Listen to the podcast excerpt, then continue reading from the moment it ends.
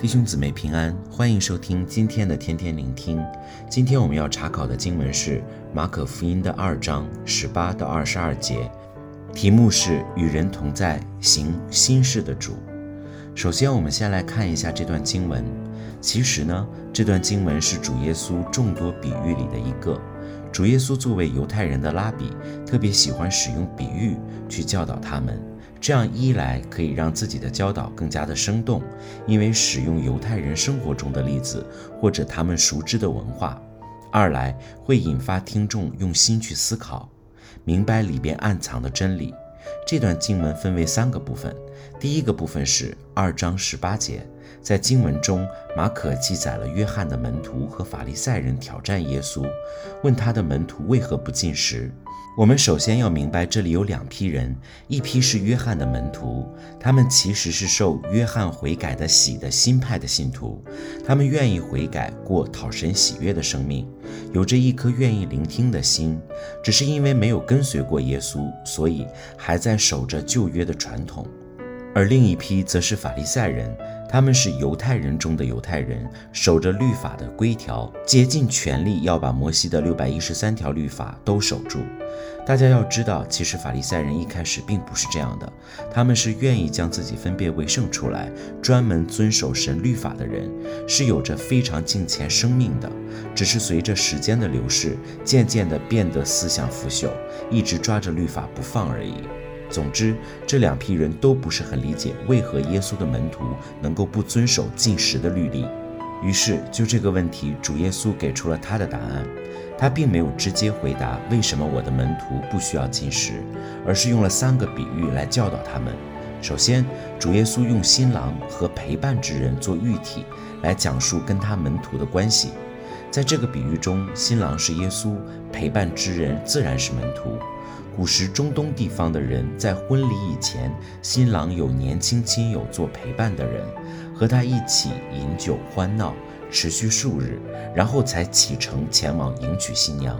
那时陪伴的人就要感到寂寞了。如果你是一个犹太人，那你自然会明白，在这个比喻里面，同在的时候。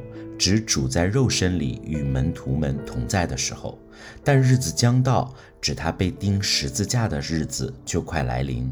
新郎要离开他们，指主离世归父的时候，他就要离开他的门徒。所以，其实主耶稣是想告诉他们，新约圣徒的属灵生活不是苦修禁欲，而是有圣灵中的喜乐呀。主是人的主，而不是律法的主。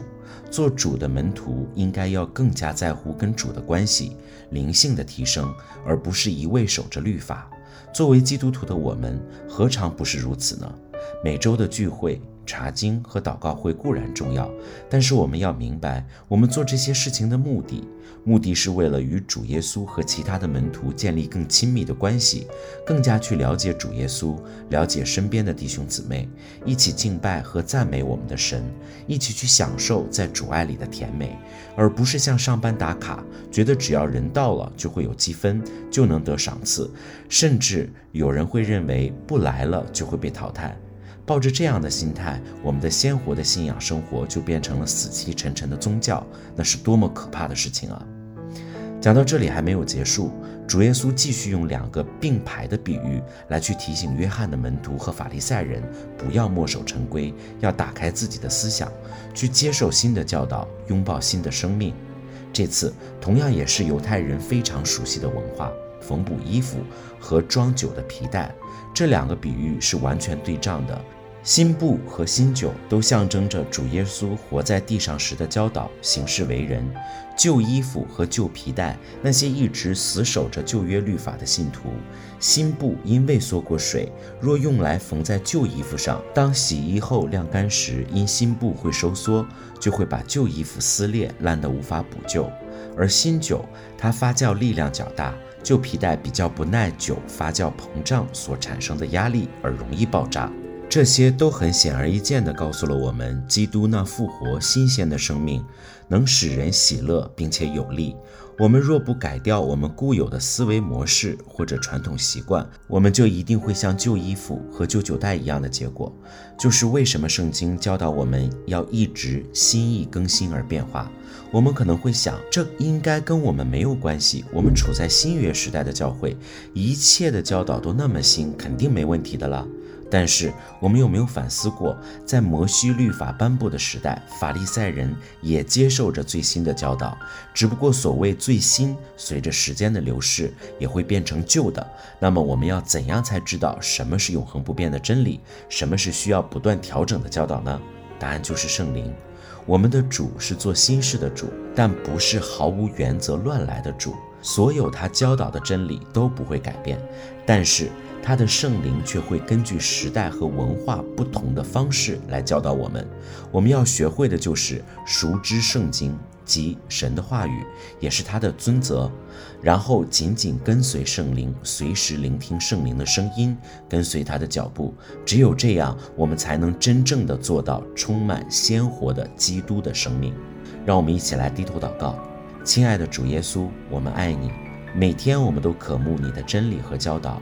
我们不愿意像法利赛人那样成为旧的衣服和旧的皮带。求你让你的圣灵保惠师一直在我们身边，提醒我们、引导我们，让我们的心意不断更新，可以时时刻刻明白你的旨意，为你而活。